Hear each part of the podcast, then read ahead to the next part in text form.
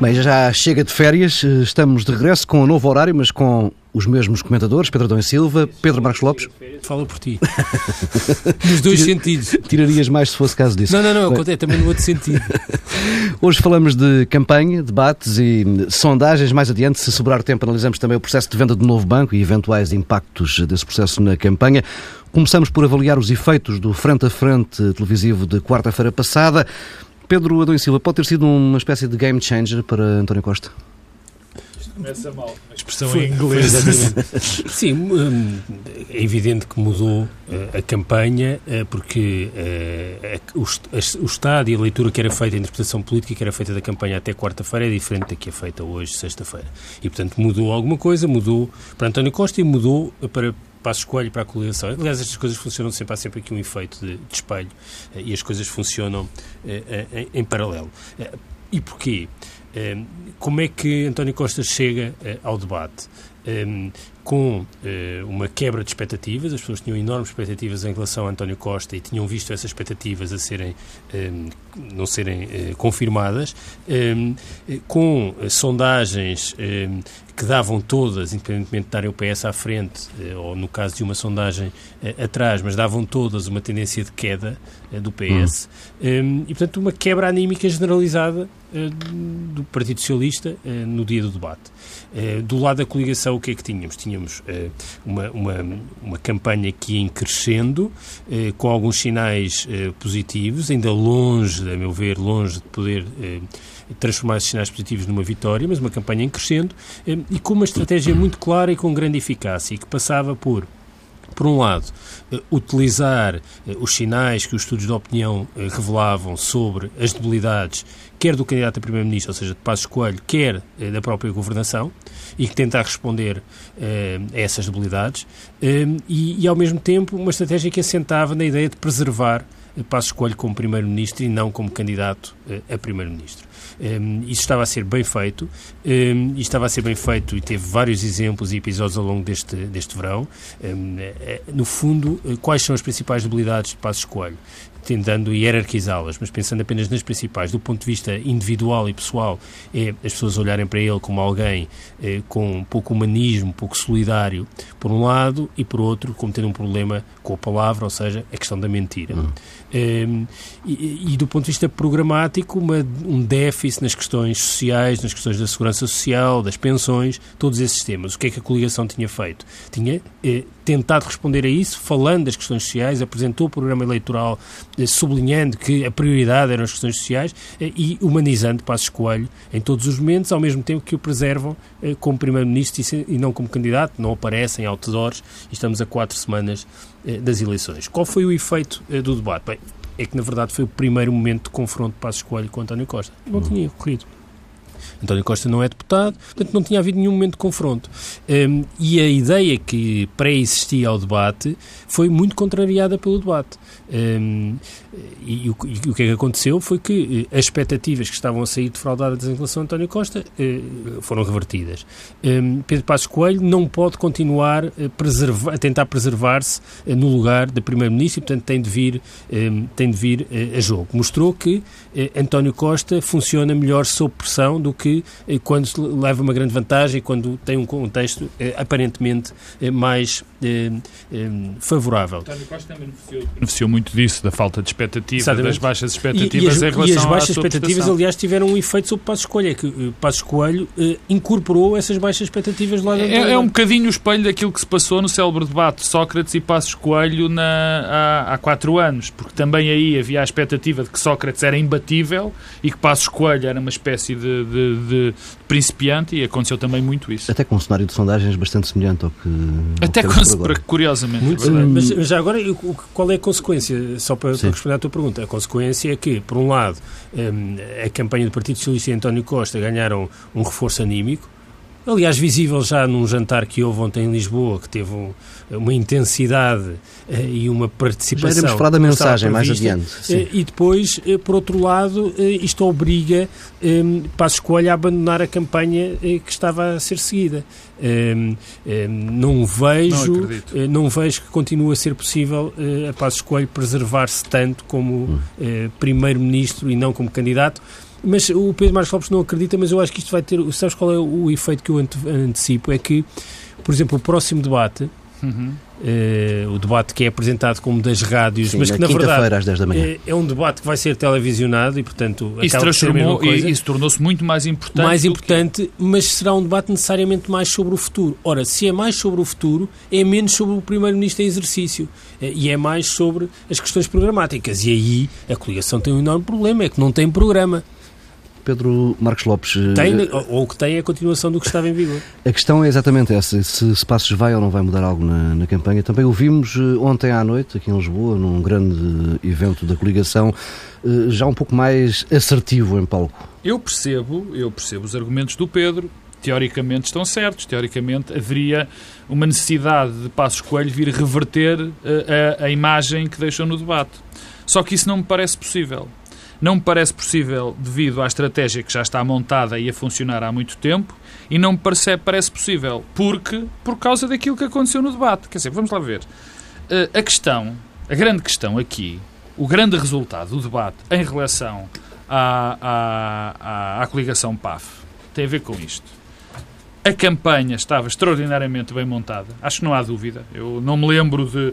Também não. É muito difícil, porque nós agora, só agora é que temos as redes sociais desta forma, há outros meios agora, mas eu não me lembro Os de uma. falsos nas redes Até sociais. Até isso, quer dizer, tudo isso, quer dizer, eu não me lembro de uma campanha tão bem montada, quer dizer, todo eram criados factos, eram bem divulgados, a capacidade que o, que o coligação tinha de criar factos políticos ou pseudo-factos políticos sobre a campanha do Partido Socialista, e a mensagem, de aproveitar. A mensagem é e já lá vou, já lá vou. Eficaz, já, lá já falaremos mais adiante. De, de, de, de conseguir, de facto. Uh, perturbar não só a campanha alheia, como fazer vingar a sua própria mensagem. Nesse aspecto estava extraordinário. Qual é o primeiro grande revés da campanha da coligação? É quando aparece Passos Coelho. Nós temos duas interpretações. Ou correu mal a Passos Coelho, ocorreu mal a Passos Coelho ou, de facto, a estratégia de esconder Passos Coelho estava certa. Uhum. E eu tendo a achar, tendo a achar, por tudo aquilo que aconteceu, sobretudo por aquilo que aconteceu na, na, na, na, no debate, que essa estratégia é para manter. E pensando, porque é que fará aquilo? Porquê é que isso acontece? Porquê é que Passos Coelho é escondido na campanha? Eu não concordo inteiramente com o Pedro, aliás, não inteiramente, há uma parte que não concordo mesmo, que era para preservar a imagem de Primeiro-Ministro. Claro que isso é sempre algo que interessa quando há uma campanha eleitoral, quando, quando o político está no poder. Mas há, de facto, uma imagem que se colou a Passos Coelho. E, e, e, quem faz as campanhas dos partidos sabe que interessam muito mais as questões qualitativas nos, nas análises do que as quantitativas. E a questão do mentiroso pegou.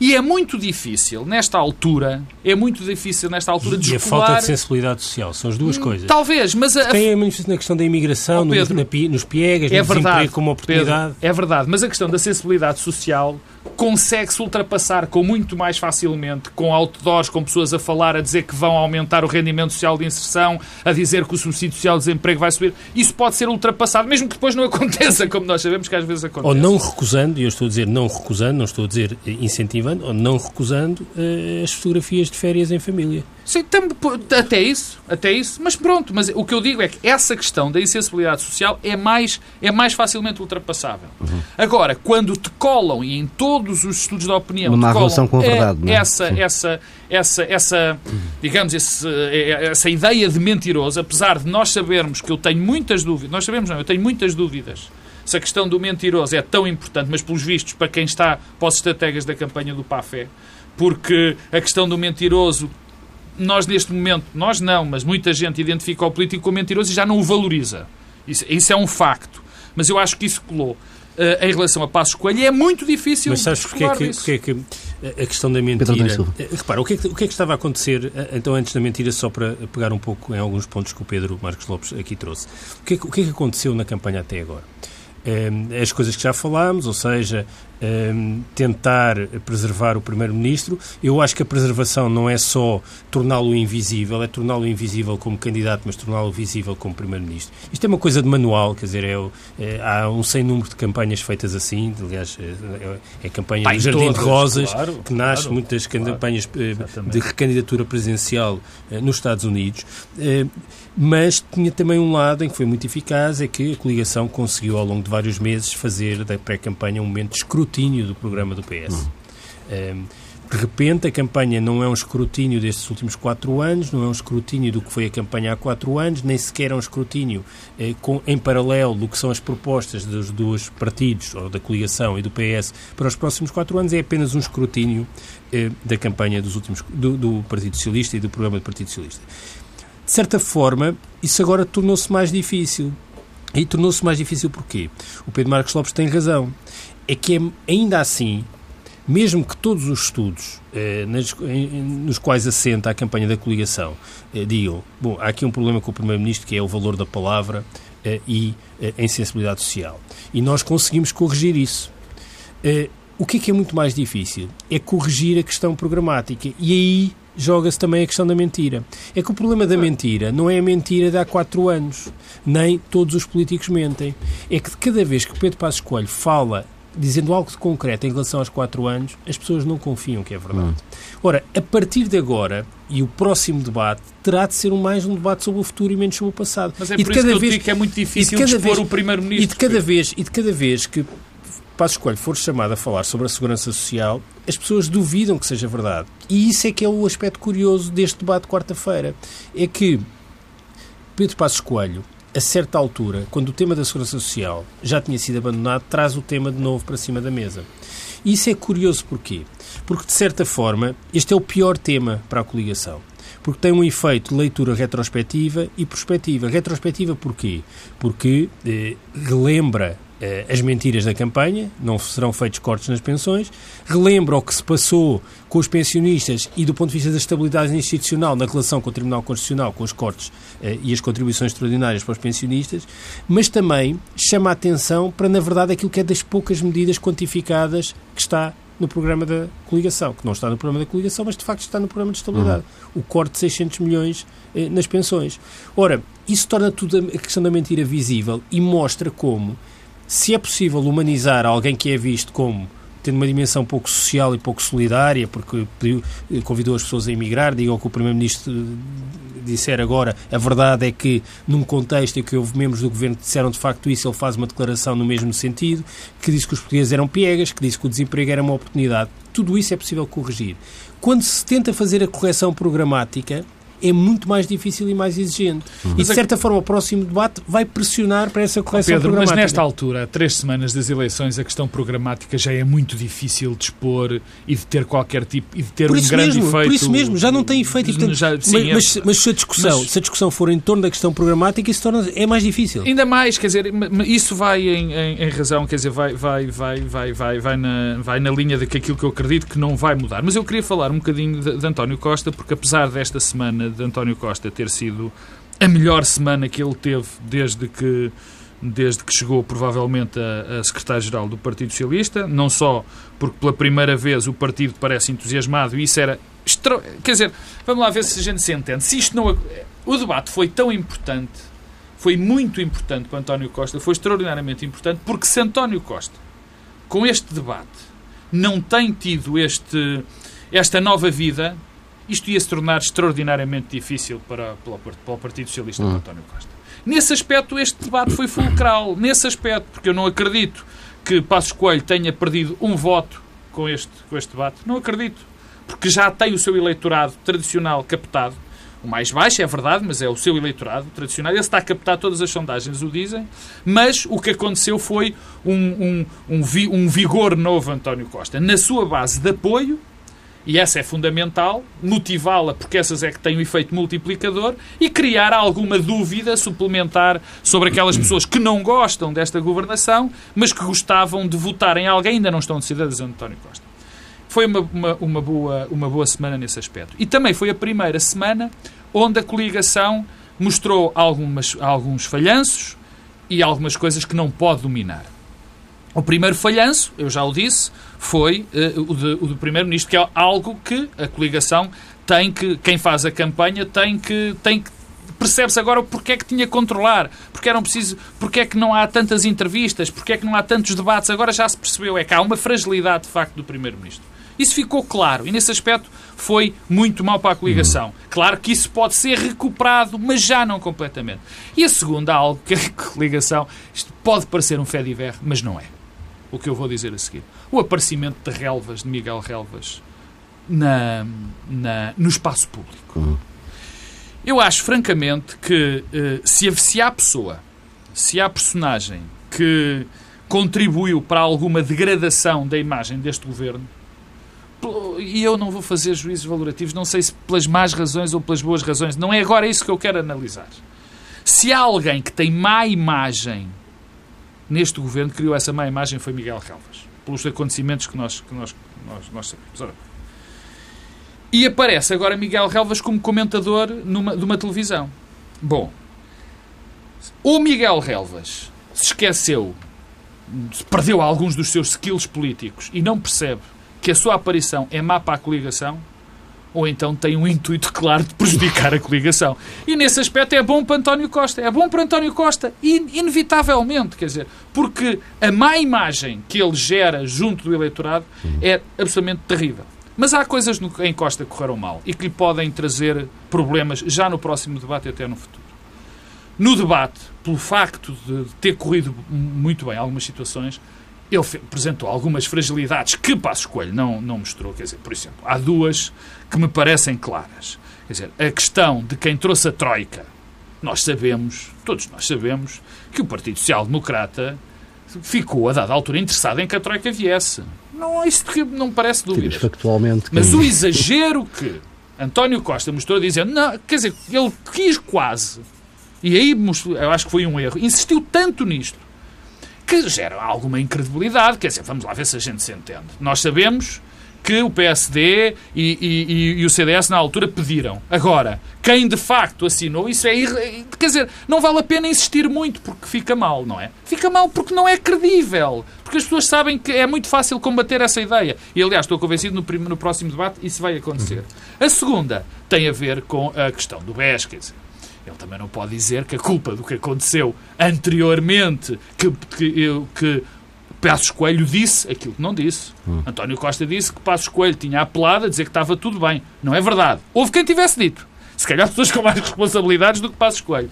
E este, este, estes, estes rabos de fora podem, podem custar caro e podem ter, enfim, nem tudo foram rosas. Teve esses dois pequenos espinhos mas o resto compensou. Deixas-me pegar Pedro, aqui... Marcos, Pedro Silva, desculpa. Não, eh, o primeiro, a primeira nota é que, de facto, eh, o, o debate eh, correu de tal forma bem a António Costa e que o próximo não pode correr igualmente bem do ponto de vista Houve da comparação com este agora. e na relação com Passos Coelho. Depois, eh, ainda sobre a coligação, eh, eh, o regresso de Miguel Relvas é um péssimo, é péssimo para a coligação, mas há um outro lado, eu há pouco sublinhava os limites de, da reconversão do ponto de vista programático, mas há um outro há um outro uma outra dimensão onde há problemas para a humanização.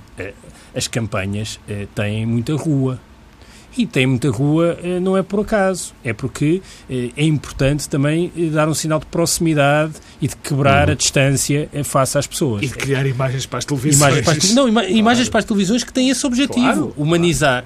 Claro. Bem, eu vejo com muita dificuldade que a campanha da coligação possa ter muita rua. E isto, aliás, prende-se com, um, ehm, prende-se com o caso BES, e eu já digo qualquer coisa sobre o caso BES, já, agora já, quero... Já este fim de semana tem uma série de arruadas, não é? De passeatas. Pois, vamos ver eh, como é que elas de facto correm, qual é o contexto, se são genuínas arruadas ou não, se são arruadas muito controladas. Eh, mas já lá vamos à questão do, do caso BES e à forma como pode participar na campanha. Eh, o, o Pedro Marcos Lopes identificou aqui umas dimensões de fragilidade em António Costa nos debates. É, e é curioso porque essas dimensões, ele não acrescentou é, uma terceira, que é Sócrates, ou seja, ah. Troika, austeridade Isso e é Sócrates um... são os três pontos hum. em, com os quais o Partido Socialista lida com incómodo. Ou seja, o pedido de resgate, a execução do memorando e eh, Sócrates a pairar sobre eh, a campanha e sobre a afirmação do Partido Socialista. Ora, eh, estes temas, eh, naturalmente, seriam aqueles que as pessoas apontariam o dedo a António Costa, como dizendo, bom, ele está a falar disso. Mas é exatamente o que um candidato deve fazer e que o PS não fez nos últimos tempos. Hum. É assumir as dificuldades. Porquê? Porque num debate, eh, cada candidato a primeiro-ministro não está a falar para o conjunto dos eleitores. Claro está a falar para o seu eleitorado claro, potencial. Claro. E, portanto, é preciso contrariar uma narrativa hegemónica da outra parte sobre, sobre determinado tema.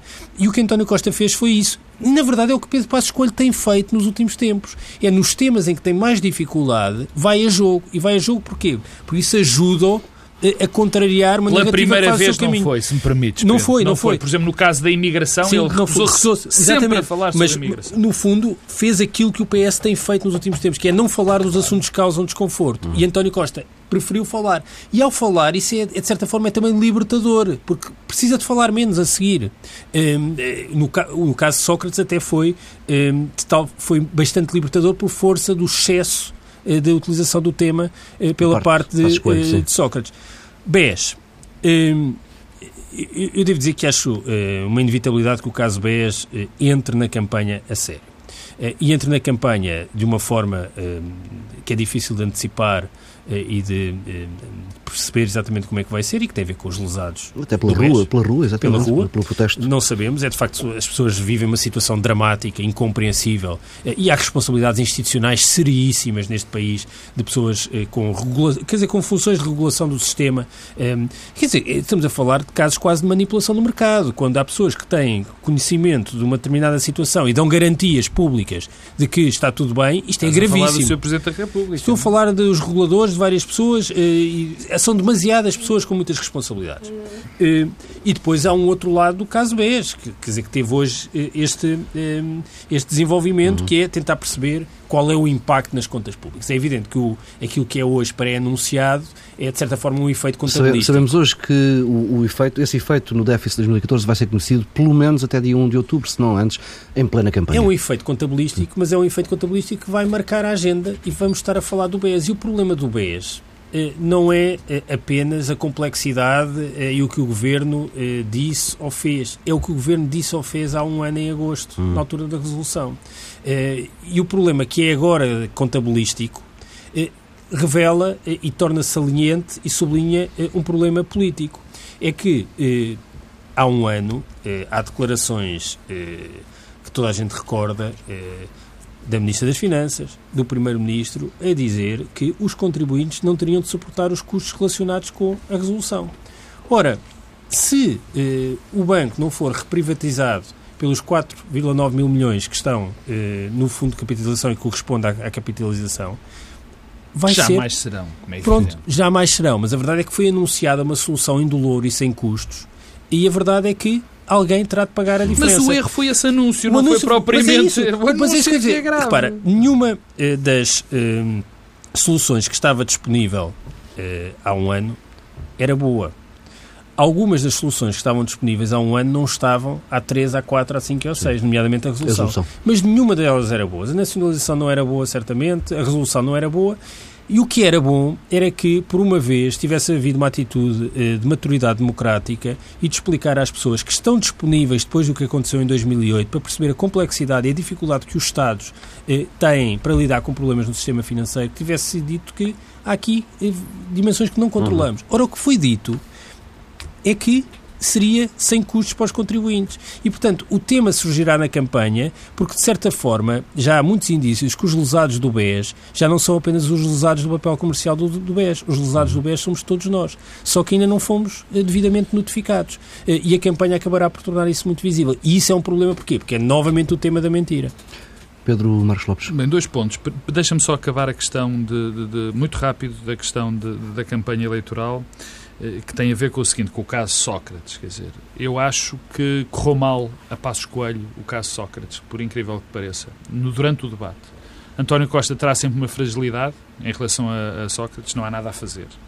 E, eh, e terá mais, quanto mais fotografias aparecerem de membros do Partido Socialista nos jornais, como é evidente, não há que o negar, mas o próprio partido, o, o, o que me espantou em Passos Coelho é que Passos Coelho percebeu o problema que Paulo Rangel tinha criado. A partida era essa a minha leitura. Que Paulo Rangel tinha criado um problema falando de Sócrates. Afinal, se calhar Paulo Rangel não arranjou um problema, se calhar era mesmo vontade de algumas pessoas de falar do caso Sócrates. Mas o que aconteceu foi que até o próprio partido, enfim, pelo aquilo que nós o, o, o, ouvimos, não gostou daquela insistência brutal. Quer dizer, não se dizem 12 vezes Sócrates, Sócrates, Sócrates, porque provavelmente neste momento já não, já não, já não tem efeito útil. E isso, mas sabes que é? provavelmente... Isso, quer dizer, não, eu não gosto muito dos paralelismos com uh, o desporto, mas na verdade é um pouco como um treinador que quer uh, pôr em prática uma determinada tática uh, e que aquilo que faz é expor e revelar a sua tática. As táticas não se anunciam, colocam-se em prática. Mas nesse aspecto Ora, o Rangel foi mais efetivo, Muito é? mais. Muito é que mais. o que o Passo Escolho fez foi de tal forma tosco que foi uh, a mostrar o que é que estava a fazer. Isso teve um efeito de espelho uh, e neste momento já não pode voltar não, a, aplicar e, aquela e a organização da portanto, campanha... não, quer dizer, há uma coisa que Passo Escolho não pode fazer é ir para o próximo debate e dizer 12 vezes Sócrates. Uhum. Não, uh, esse, uh, esse, esse, trunfo já não pode ser utilizado. Há aqui um, e, e, porque se sim. utilizar, não estará a chamar a atenção de António Costa, mas estará a chamar a atenção há, sobre há, si próprio. Há um facto, há um facto inultrapassável. De facto, o primeiro um facto, de facto, de facto, o Primeiro-Ministro prejudicou a fantástica campanha que o Partido, o Partido Social Democrata, talvez das melhores campanhas que eu tenho visto. Pelas piores, e pelas melhores e pelas piores razões. Mais eficaz, não é? Mais eficaz, eficaz, pelas melhores Sim. e pelas piores razões, mas de longe a mais eficaz. A questão do BES. A questão do BES. Há, há duas dimensões da questão do BES que eu, que, eu, que eu não posso deixar de dizer, que já disse do princípio. Quando começou este problema. Há aqui um problema de raiz. É? Dizer, como é que é possível? Ora bem, quando nós elegemos um governo, nós não elegemos um governo, elegemos um governo, enfim, as pessoas sabem o que eu quero dizer, eh, eh, quando se diz eleger o governo na Assembleia da República, que depois tem nós não elegemos um governo para tratar de assuntos de lana caprina. Para isso, delegamos os poderes, o governo delega os poderes noutras pessoas. Portanto, o primeiro erro de base é o de ter delegado as responsabilidades de um assunto de magna importância, como a questão BES, no Banco de Portugal. Ora bem, o Carlos Costa não é propriamente o genco do Wall Street, quer dizer, nem não é o mediador de negócios não é um, um comercial. E um banco central não serve para vender bancos, serve para regular os bancos. Aliás, é uma situação terrível. É uma situação terrível. Quando vender um banco que depois vai regular. É criar um problema há, há, há quem defenda brutal. que o próprio Fundo de Resolução devia ter uma estrutura independente que tivesse resolvido não, este Não, é eu não acho nada disso. Não acho é nada disso. Ser? Eu acho que... Eu acho... Acho não. Eu, é mais do que achar era um problema que o governo tinha de tratar. Obviamente foi um, é um problema grave, é um problema de uma importância brutal para a comunidade. Não tem nada que delegar a quem não tem competência. O Presidente da República diz hoje que é uma coisa da competência exclusiva de, do Banco de Portugal. Mas que disparate é esse? Competência para vender bancos? É uma competência delegada. Sequer que nem é delegada diretamente. Bem, tudo isto, esse processo é grave. Depois, a questão da, da própria, da, da, enfim, de dizerem que não tínhamos que pagar nada. O jornal O Público hoje traz um número muito interessante. O preço, porque era suposto vender o, o, o, o, o novo banco, é 4.900 milhões de euros. A capitalização bolsista do BPI e do BCP ao dia 2 é 4.400 milhões. Isto diz tudo. É impossível isso acontecer, esse valor da venda. Mas quando o governo, quando isto acontece, todos nós sabíamos que ia haver custos. Os impostos, quer se queira, quer não, servem para quando há problemas, enfim, haver uma possibilidade de solução. Quer dizer, o que não se pode dizer é que não ia haver custos. E o problema, e já termino, a questão é que houve uma, uma, uma gestão política Devia ter havido uma gestão política para resolver o problema. E houve uma gestão política para gerir os tempos de campanha porque não se fez o que se tinha que fazer na altura, foi-se adiando o problema, que era para não existir aquele impacto logo imediato. Quer dizer, isso é que é grave. Não é, mais do que a mentira, mais do que eu estou convencido que Maria Luísa Albuquerque sabia perfeitamente que era impossível vender o banco por aqueles valores e que ia chegar direto ou indiretamente ao contribuinte. O que não era, o que vamos lá ver, faz parte, faz parte de gerir a, a coisa pública. Agora, a gestão política deste processo que, aliás, Vitor Bento, as pessoas não se podem esquecer, é, convém ter memória. Vitor Bento foi-se embora, já termino. Vitor Bento foi-se embora porque não concordou com esta pressa em vender. depois de Marcos Mendes ter anunciado, foi, acho que foi Marcos Mendes que, que inventou Sim. esta solução, porque inventou a solução Houve, e passado duas horas... A questão do, do, dizer... do, timing tem duas dimensões e que, e que são parte do problema. A pressa em vender hoje e o atraso em resolver o problema há um ano. claro. Para, para quê? Para que a resolução fosse depois da saída da Troika. Depois, e de 17, antes, depois de 17 de maio. Antes andou-se a fazer o aumento de hum, capital é e parece... Já estamos é um, com, um estamos com muito pouco vezes. tempo. Vamos só regressar à campanha para falar aqui um pouco de, da mensagem dos dois principais blocos em, em, em disputa. Hum, até aí, até no, ao nível da mensagem, Pedro Dom Silva, este debate de quarta-feira pode ter tido alguma influência. Vimos uh, já ontem uh, António Costa em palco com uh, uma espécie de chavões de frases, eh, de soundbites, frases muito curtas, uh, que não eram utilizadas até agora pelo PS. Não, é curioso, então estás a botar a mensagem ou a linguagem, mas já agora As é duas linguagem, estão interligadas. Ficando na linguagem, porque a linguagem é uma coisa que levanta em campanha. O que é que nós tínhamos até ao debate? Uh, António Costa uh, com uh, dificuldade de focar e ter uma mensagem clara e perceptível por todos. E concisa, sobretudo. Concisa, nesse sentido. Cenário macroeconómico. As pessoas não sabem o que é o cenário macroeconómico. Curiosamente, António Costa agora diz fizemos as contas, toda a gente percebe. Plafonamento vertical. Eh, o que é que Passo Escolho que, o que é que Passo Escolho fez no debate? Falou do plafonamento vertical e do plafonamento horizontal.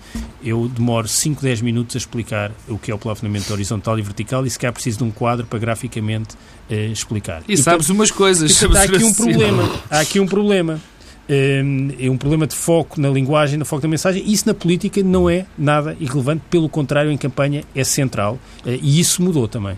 Pedro Marcos Lopes, a questão da linguagem. A linguagem é fundamental, porque repara, as mensagens da, da, do PAF, da coligação PAF, quando eram passadas através de cartaz, cartazes, de soundbites e até de, de, pessoas ligadas à campanha, resultavam, eram concisas e precisas. Hum.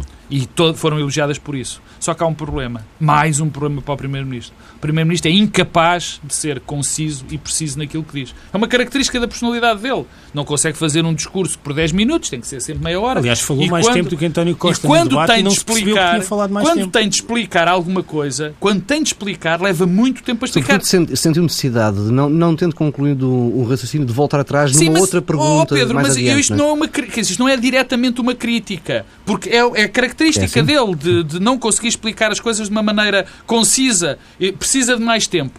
E até, até nesse aspecto se percebe, agora percebe-se, porque é que a campanha da coligação PAF, até agora que se percebe porque é que a coligação PAF queria evitar o aparecimento. Porque se a coisa resulta, peço desculpa do termo, passando essa mensagem concisa e precisa e estava a resultar bem, também toda a gente que faz a campanha sabe, sabe perfeitamente que ele não é capaz de a pôr concisa. E, portanto, era preciso evitar que ele falasse. Aliás, porque há aí um traço Pedro também, é, que eu acho que o, o, o, exemplo do plafonamento vertical e plafonamento eh, horizontal eh, revelam, que é uma necessidade de mostrar e sugerir que eh, eu estou preparado. Uh, e falar uh, com umas expressões caras. Não Aliás, resulta. O Primeiro-Ministro uh, não, resulta isso. não começou isto hoje. As palavras em inglês, o ir a mercado, é, é sempre introduzir uma dimensão técnica hum. que, aliás, tem a ver com o perfil de muitos dos políticos que temos tido, infelizmente, em Portugal, que é tentar compensar as fragilidades na sua própria formação do ponto de vista das qualificações, com essa ilusão de que depois uh, tem um domínio técnico. Era preferível, uh, não há problema nenhum as pessoas terem carreiras políticas sem terem formação superior. o que há problema é quando tentam iludir isso, criando artificialmente essa formação superior. Já falámos aqui de vários casos, mas infelizmente há. Mas deixa-me dizer uma coisa em relação a Costa. Rápido, Quer dizer, Sim. vamos lá ver se a gente se entende. Eu também não acredito em milagres só os da Covadeiria e mesmo nem, esses. Nem dos das Gozas. Nem dos das Gozas. nem dos das Gozas, da, da, da Santa Isabel. O problema é que a campanha do PS foi tão desastrosa até agora deixou que marcas? o verão deixou, deixou marcas? com certeza marcas. E custa ainda acreditar, é por isso que eu dizia que, vamos lá ver, provavelmente gerou-se mais dúvida, uma dúvida favorável aos possíveis eleitores do Partido Socialista em votar na, na, na, no Partido Socialista.